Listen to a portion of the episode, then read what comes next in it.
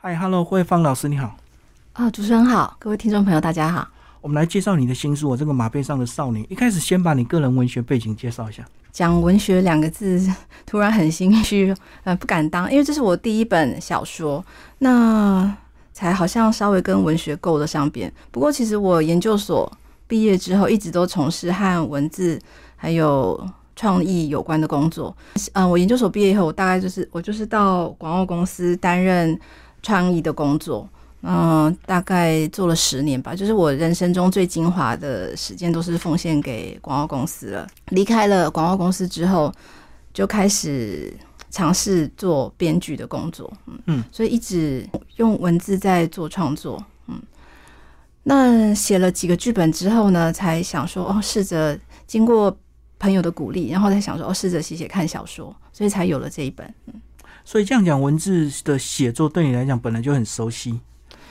嗯，对我其实我自己有回顾我那个写作的蛛丝马迹。其实我很奇怪，我大概我从来没想过要写小说，即使是我写了呃写广告写了十年，然后写剧本写了好几本，我都从来没想过我可以写小说。因为我小的时候，我就回顾我自己，我小时候其实嗯最好的两个科目就是国语和美术。然后国语成绩很好，我记得我大学联考的时候，嗯，那个国文科的非选择题是几近满分，就是，嗯，就是我只有嗯，防复选题多选了个 A 之类的这样子。可是因为其实国语成绩好，也不代表说，嗯，就是会写作。那原因是因为我小时候，嗯，虽然我写作还蛮流利的，可是我从来没有被老师派去参加那个作文比赛。因为好学生都知道说，那个写作文，然后就要文以载道这样子。可是我写东西一直都是好像很喜欢搞笑，我就喜欢把广告流行语写进来。这我现在看起来，我当时写写东西就是很像小编。我写东西，我就会把广告流行语，然后呃，例如说嗯，或者说当时的流行的节目的什么台词，我就把它写进来，然后读起来就会很好笑。所以我以前写作都会被老师评为嗯呃文笔流利。但思想呃不够深刻这样子，所以我从来没有被参，我从来没有参加过任何一次作文比赛，也因此我从来不觉得我是可以写作的人这样。嗯，所以写的就是一些比较活泼的流行用语，就对。对，但是一直到我，那其实我后来就是念美术系，然后我也念设计研究所，只是我出社会之后，我就发现说，哎，我还是很喜欢写东西，好像我做图的时候我是。没那么开心，但是如果有时候我碰到可以写稿子的时候，我就很开心。然后我又看到电视的广告，我就觉得说，哎，这个我想得出来。然后看看到一些很棒的，我我。不会只有崇拜，我会觉得说，我想得出来，就心里很有把握的，然后我就往广告文案那方面去尝试，然后就大概做了十年。可是中间我也完全不觉得说我可以写作，因为文案就是商业，就是我们就是资本主义的走狗，然后就一直被一直被改，一直被改，然后就就是为了卖东西啦。对我就是从来不觉得我可以写，然后其实在我心里面有一个慰藉，就是嗯，就广告文案是最低的，然后再上来是剧本，然后最上面是小说，这样，那可能因为。呃，下面是要卖东，那广告文案是卖东西嘛？那如果是编剧的话，可能还可以稍微卖一些心理的情感，这样我就不用为特定商品服务，这样，然后比较接近 八大艺术，好像地位比较高，啊，位置最高的就是小说，而且我心里一直有个错觉，我就觉得说，嗯，小说是一个字都不能改的。都觉得他们地位非常崇高，就相比我们被改的要死，就觉得他，然后我觉得说，哇，怎么那么难啊？四五万个字，甚至十万个字，呃，一个字都不能改，那所以就是有个标准答案喽，所以就是很难喽，怎么那么难，我都不会这样，所以一直从来没想过写小说，我觉得那个是一个很远很远而且很难的事情，然后一直到我认识了那个张英敏。张一鸣是那个《跆拳少女》和那个《长跑少年》的作者啊，然后他就跟我说：“哎，你哪来这种错误的观念啊？”然后他就一直他看我作品，他说：“你可以写，我保证你可以写。”然后他就一直鼓励我写这一本，然后所以在他鼓励之下，我才开始尝试写，然后就产生了，就是诞生了第一本小说。嗯，所以就意外写出来。对，在他的鼓励之下，对，嗯，所以你本来一直认为小说创作者非常的神圣，对，就是高尚的职业，对对对对，因为以前其实大部分还是为客户服务嘛，嗯，就相比之下，觉得哇，那个好神圣这样，所以以前比较没自尊啊，客户说了算，但是如果要比赚的钱的话，那那就反过来了，嗯，对，但是嗯，做广告会收入好很多这样，嗯，好，那第一本小说是不是当然就用自己的自身经验开始？对对。我本来一直是因为我以前没想过要写，以前大概都是写剧本嘛，一直都是用它当做创作的那个形式。然后后来英明就跟我说：“你你可不可以？你要不要写马？”这样我就觉得说马马的题材写剧本应该不好卖，然后也可能不会很好看。他说：“你可以写那个少儿小说啊。”诶，我才想说：“诶，对吼，那可以转写少儿小说。”那嗯。那我自己对马也是很我很热爱，然后也有很深的情感，所以呢，我就把这本书当成就是写给马的情书，然后就是投入很多感情。这里面很多呃主角的心情是我的心情。那其实这里面，因为我也做了很多田野的功课，就是访谈那个马场的教练。那我在马场也待了很久吧，大概两三年有，所以呃，其实里面很多东西是真实的资料，不是呃。大概有六成都是真的，嗯，就是你非常熟悉的，对，嗯，所以你在那边就是为了学跳嘛，学骑马。哎，我是为了学骑马，其实我不会跳障碍，但是我充满了热情，但是我很烂，技术很烂啊，所以这个关于障碍的部分都是完完全全是去做功课，然后跟教练讨论来的。那我是因为这本小说我才学了很多，不然我觉得跳障碍我以前也是看不懂，到底是马在跳还是人在跳啊？然后跳过去，我只看得懂，就是跳过去就有分啊，撞到杆就没分，这种，嗯，就是在这次过程中学了很多。可是我看那个障碍赛，每个马都很厉害啊，都是训练过的啊。因为你看的可能是太高级的比赛吧。如果你看那个学生的那种全中运，就会觉得呃落差很大，就是马这高度也不高啊，然后马会忽快忽慢呐，然后会掉杆呐。甚至很就是呃摔啊什么什么都有，嗯。先讲你个人骑马的这个经验好不好？好好。你大概学几年？从什么时候开始？嗯，我先说，我就是很小的时候，我就是很热爱马，很小很小就很喜欢马，就对它很着迷。然后所以我就是会很喜欢画马啊，就是大家都会嗯去亲戚家就表演画马给大家看，这样秀一下，秀一下。对，可是我。呃，真正第一次骑马是小学六年级才骑到，就是骑那种绕一圈两百块，绕一圈两百那种。那那后来就因为其实马真的是太遥远了，所以一直也没有把这件事放在心上。一直到结婚，我搬到石牌天母那一带，而有一天我才发现说，哎，我们家这附近有一个马场，哎，我就赶快赶快绕过去，然后看，然后打听，然后我就去学。然后一开始学的时候，其实我知道说骑马是有危险性的啦，因为像。林志玲那时候就刚好发生林志玲摔马，然后刘德华摔马这样。可是我当时是完全把这件事情抛到脑后，我就心里想说啊，那他们就是他们不厉害，是不是？我其实我自己没用，可是我就觉得说我这样充满热情，我一定很厉害。而且我还幻想说我去了，可能教练还夸奖说哇，你这个中年中年那个 中年妇女还可以骑得很好，还幻想被称赞哦。然后我就想说他们一定是不厉害才那个。结果我去了，就发现哇，真的不是我想象的那样。嗯，然后呃，很就是很有难度，而且也说真的也有危险性。那我自己也摔了几次，然后我像我最近一次摔，我就尾椎都歪掉了。嗯，摔是什么状况？是马有状况是？马心情不好的。嗯，我第一次摔的时候，我真的不知道是什么状况。但是我可以说，那个摔马的感觉是怎么样？就是会很像我们看电影，那个电影可能主角的那个主观镜头，他可能就是说他一出车祸，那镜头这样砰这样整个翻转，就是像那样突如其来的，整个就是会这样翻，然后一瞬间你就在在地上，然后有时候会回想是发生什么事情，然后会断片，一直想不起来。那我第一次摔的时候。我其实对马很恐惧，因为我认为马是故意摔我。第一次其实我不了解，应该不是，就是我当时呃马已经休息了，就是我们要下课了，然后我想说啊，不然再练习一下哈，我又再催他要跑一下，结果我就感到一个震动，然后一瞬间我就已经翻到地上了。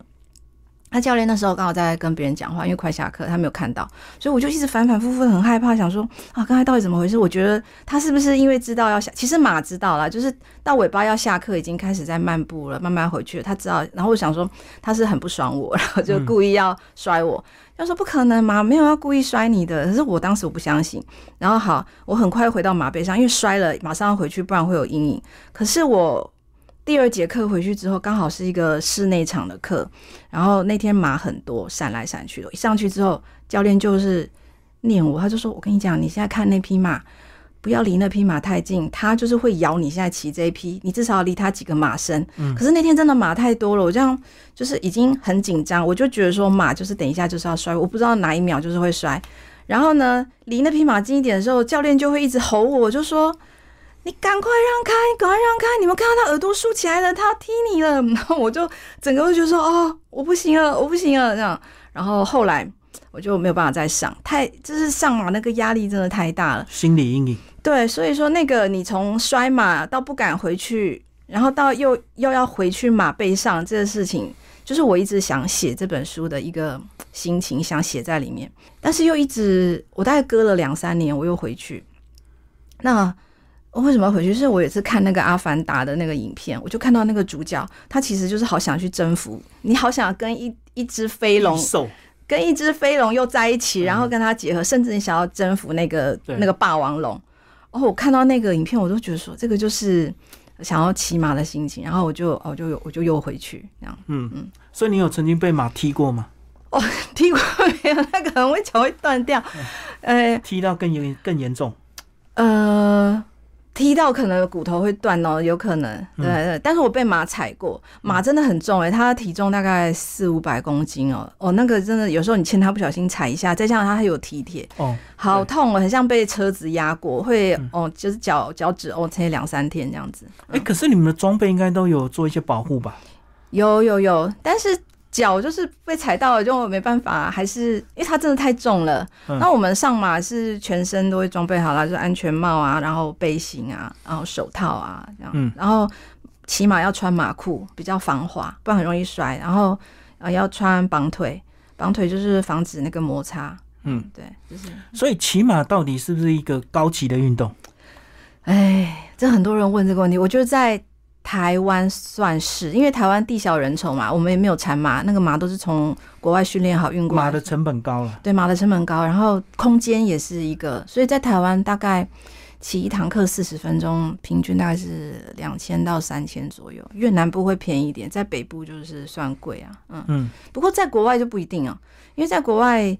嗯，通常，例如说在美国中西部啊，或者说像我朋友在爱尔兰，他们就说他们到处都有马呀，就是农庄养马跟养牛一样，没什么稀奇。你可以把它想象成像在蒙古，你多一匹马少一匹马是没有，是在财富上不是那么大的负担呐。但是如果是越往奥运那种，就是我们想象欧洲人会穿的那个西装骑马，然后奥运的比赛，就是他们称为 equestrian 那种那种比赛，那个成本就非常高，因为它会。嗯，很强调骑术，然后很强调就是马的能力，就是也很注重协同，马的身价就很高，那种训练起来就会很贵。但我就看到最近新闻说什么汗血宝马，嗯，干嘛干嘛，然后身价非常高，嗯嗯，就跟那个赛鸽一样，也非常讲究那个基因啊。那有些人就会买那个种鸽，对对对，然后再去配种。其实比赛的马，我了解。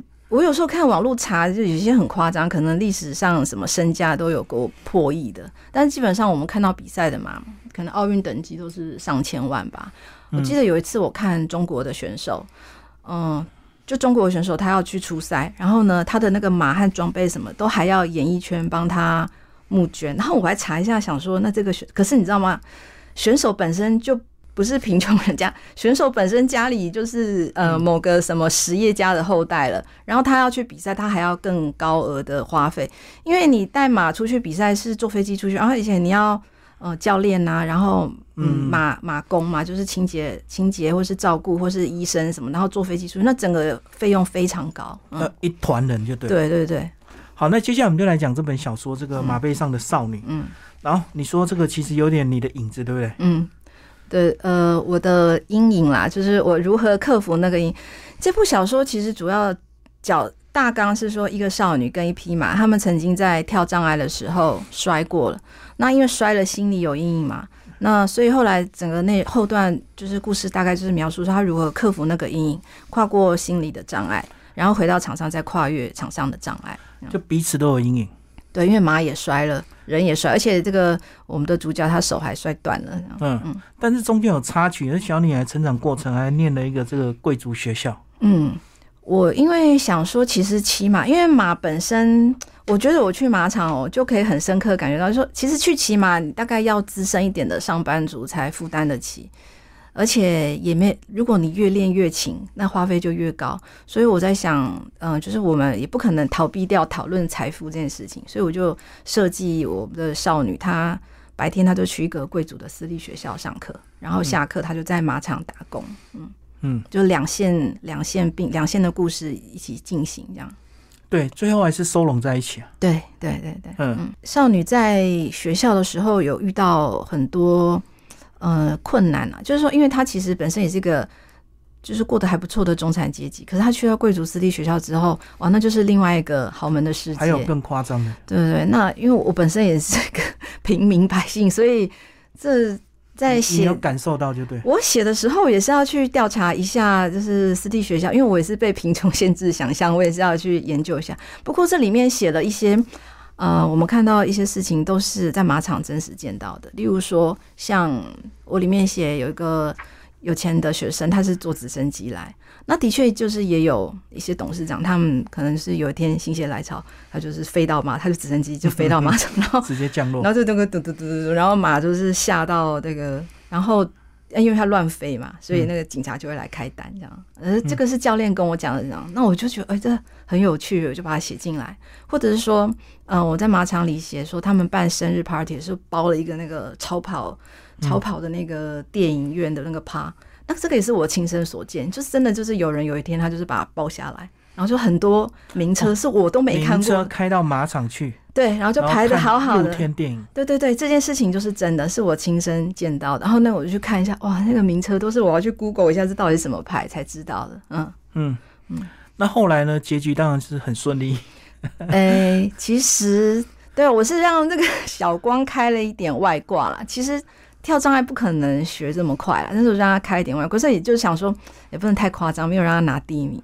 那实际上，但是也是要符合现实，就是他不可能再学下去，因为那个就是豪门才办得到的事情。嗯，就越高段的话，费用就越高，越高。而且我觉得他最困难就是说，像我很想要把马练好，其实我骑的很不好。可是我想要练，我就一定要回到马背上练，因为我在平地上没有办法模拟那个马的韵律、震动感。对，而且每一匹马的韵律感是不一样的，根本没有办法在平地练。所以我们在平地可能只能做一些核心或者什么的练习。我就一定要回马，可是我一回到马背上，一定就要有个教练，有一匹马。对，就我等于每次练习就是两个教练的意思。然后像我看有些人，他们就是一练就是练三四堂课，马都要一直换。啊，如果你段数很高，你就要换高级马，那高级马又更贵，嗯，就是那个花费真的很高，嗯，哎，所以你不是同一匹马一直练呢？有时候要换马，因为一匹马一直练不代表你真的会骑，就是要真的每每一匹马个性不一样，然后反应不一样，然后它的节奏不一样。有时候我本来骑这匹马，我觉得我很会了，换这匹马，我就发现哦，原来我还不会，嗯，那有的马很很夸张，像我女儿曾经骑过一匹马，就是。它会骑到一半一百八十度旋转回转，那个很可怕。你可以想象，你开车开开，你的车自己有意识会一百八十度回头的时候，你可以想象那个有多惊悚。这样那叫情绪化。就是呃，其实我觉得骑马最重要还是要先学会呃应付那种各种状况。哎，可是，在骑之前，不是要先跟马培养一些感情吗？嗯，会。所以教练虽然没有，其实教练没有强制啦，可是我。我们如果喜欢马的话，我们就会鼓励，像我鼓励女儿，我自己也会，呃，要求自己，就是说下马以后，我就是要帮她洗澡啊、刷一刷什么的，然后多熟悉她，这样，她也她也熟悉我。可是因为马场的马，他们称为营业马，就他每天要。接客很多，没时间给你在那边慢慢摸。对对对，嗯，所以说要培养一定的感情，要花蛮多时间。其实我到现在还不确定，说，嗯，我现在骑的那匹马他认不认得我，我也不是很确定。嗯，哎，所以有些有钱人他就会自己买一匹马，对不对？放在马场。对对对，那个就是真的花费很高。嗯，大概光买马是一个价钱嘛，然后你寄养每天照顾啊。对，然后我们是托马场照顾嘛，因为没有地嘛，那托马场照顾还要付寄养费，对，大概每年会花七八十万，有可能。嗯，那应该都是比赛需求哦，才会买自己的马，对不对？哎，不一定哎，真的有些人就因为他一定要很熟悉自己的马，有的人就是他财富，就是他经济能力好的时候，可能对这件事情他是小钱，所以他就会买一个能力好的马，这样。不然的话，像我们去马场，我们不一定每次都可以。预约到我们喜欢的马，或是适合的马。哎，你们是用号码选吗？没有没有，是教我们是先选一个教练，然后呢，教练会排他觉得适合你的马。那可能这段时间我就是配合这匹马，然后偶尔会换一些马练。嗯，他会评估就对。对，可是喜欢，其实会去学的人都是喜欢马，所以说拥有一匹自己的马是梦想啊。嗯，对，那经济能力好的人就可以早点圆梦，那可能我们就没办法这样。我还以为你们是去上课，然后就当天就选马这样子，no，自己选，看到喜欢没没没办法，因为我们不了解嘛，马的个性真的每一匹马不一样，一定要由教练来才会才会安全，因为骑马真的有危险性哎。我其实我必须讲，就是嗯。哎，我不想一直讲摔马事情，我怕让大家觉得说好像很危险，可是也不能够忽略那个危险。危险性。对，例如说像我其实已经摔过，然后我真的很害怕。我那次摔完是没有受伤啊，就是哎觉得摔到的地方会痛，几天后就好了。然后我很久后回去，我就碰到教练。换了一个教练，换一匹马，然后我就跟教练说：“教练，我就是因为很害怕摔马，所以我很久才回来。”教练说：“哎呀，你知道吗？我也刚回来耶，我就是他也摔，我半年前什么，我就是吃了那个感冒药，头昏脑胀去跳障碍，一摔出去，然后我的大腿就断了。然后我就想说，哦，教练跟我讲这个，有安慰到我吗？这样 让你阴影更大。对啊，我就说，呃，所以其实他真的会很，嗯，真的会有危险，或者说，嗯，我骑骑。”就是我，就说我像我同时段有一个韩国少年一起骑，然后他练了半年之后，有一天他就没教练说：“哎，你那个韩国少年他最近可能半年不会来喽，因为他的手摔断了。”我就呃 这样子，嗯，是真的不小心都会有这些事情，所以说在马场我们一定要听教练的指示。然后不可以自己随便乱来，嗯，一定要很小心，不要看那种电视剧，很潇洒，骑上去、跨上去就哇！哦，对对对，不可以，真的很危险，嗯。哎，那写完这本书之后，你又得奖，那不是对你就信心大增对对对，我就想说，也许可以朝着另外，就是这个少儿小说可以试试看。就是我之前其实我觉得我不能写，是英敏一直。跟我说，嗯，他看过我的剧本，他就认为我跟他的路数很像，然后他认为我绝对可以写，然后，嗯，而且他一直跟我说，哎，你一定要写这个，因为少儿小说的题材虽然运动很多，但是马术很冷门。然后他发现编剧跟小说家都不运动，他说他们都不运动的啦，他们写不出来这种这这个题材，叫我一定要写，所以我就，呃，鼓起勇气写。那写了之后也得奖了，所以我。嗯，我觉得得奖真的很重要。那他让我觉得说，嗯，我真的可以，所以是一个很重要的信心的的来源。嗯，所以你是不是又在构思下一本？呃，因为我的写作速度很慢，然后大部分都是来自于生活体验，所以现在就是还在 还在沉淀当中。去学一个奇奇怪怪的运动啊，像马术这样。对，可能。有啦，可能就是喜欢的运动，再想想看有什么这样。好，那你会不会因为这次的得奖，让你回头在你的文字本业的这个呃工作上会更有信心？包括会影响到你的一些呃文字编辑以及这个剧本创作？嗯，会，当然会。就是其实我写少儿小说的时候，我也是稍有一点把它当做剧本来写，因为少儿小说它毕竟是还是剧情要取胜啊。就是说，它还是很像很像剧本一样，要有个故事的起伏。因为我们的读者年纪还小，那太文学性的，或者说这个故事性不够的东西，没有办法吸引他的注意。所以我现在是还是把它当成一个剧本在经营，只是说，嗯，它呈现的方式不一样嘛。就是说，我在写作的形式、还有语气、还有嗯，它的这个痛掉伤，要再重新再整理过。但是现在，嗯，写了这本少儿小说之后，我当然会，嗯，至少我掌握住少儿小说这个领域，然后我可以觉得说继续可以再耕耘下去，嗯嗯嗯，至少先掌握住一块就对。对对对，那我自己的感觉啦，就是说之前也参加过那个信宜的幼儿文学奖，然后好几更小的，对对对，那也是入围好几次。那写幼儿跟写少儿就是真的完完全全不一样，因为他们那个儿童的思考的方式，还有他们阅读的口味一直在转变当中。然后就是说，我们写幼儿东西可能是不一定要有逻辑，也不一定要起承转合，那这配合幼儿那个时候心智。可是到了少儿小说这边，故事就是要起承转合，而且剧情。起伏要很强烈，就是不然的话，嗯，无法吸引他们。所以你现在还有在做文字广告？其实我离开之后就一直就是接案子，这样哦，就一直接案子。但是后来慢慢的就减少了，我就把重心放在剧本上。那我觉得广告也因为它，我觉得它毕竟还是比较属于年轻人的东西。哦，它节奏更快了。节奏很快，还有就是说，我们能够投入的程度。其实以前我年轻的时候，我是很热爱广告的，因为很流行的东西，我自己就会投感情在里面，我喜欢嘛。可是慢慢我年纪大了之后，就会觉得会有一种那个东西离我很远。然后我也没办法很真心的被他感动，就是我开始会比较要求比较深的情感的时候，我就觉得我没有办法再做广告了。嗯。啊，写的东西就是广告，通常就是卖某个商品，然后它能够发展的剧情有限啊，而且它寿命很短，寿命很短，然后反复的做。对，然后它的剧情其实，哎，其实广告二十秒能够演的。大部分的广告都是在二十秒，然后扣掉中间有那个产品的 demo，尾巴又有那个产品的 logo 什么军狗什么，所以常常可以演的剧情就是五到七秒而已。嗯，然后我们是想办法在那五到七秒想办法勾引、吸引人，就是吸引的注意。也因为这样子，所以我们会借用很多流行的东西来吸引观众的注意。可是这个慢慢我年纪大了，越三十岁越往四十岁靠近的时候，这样的东西我都觉得我没有办法再。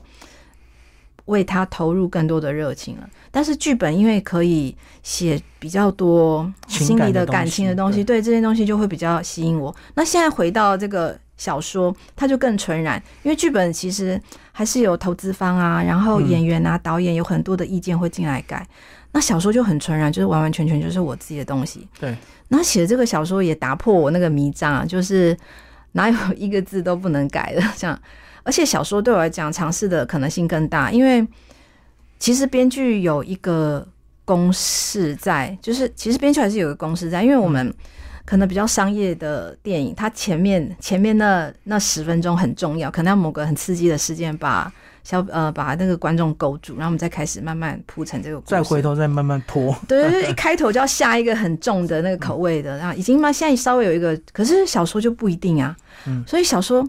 我一开始写的时候，我就觉得说，哇，这个第一段是什么？这样还可以，那样还可以，到底是什么？哦，一开始我真的觉得好难哦。但是现在写过之后，我就发现说，哇，原来其实没有那个公式，那个发挥的可能性更大。嗯嗯，更自由了。对，嗯，而且不用考虑什么影视的呈现，或者是投资方的想法。对对，可以写的更方，然后也是更多自己的想法，可以不用考虑到谁这样。嗯。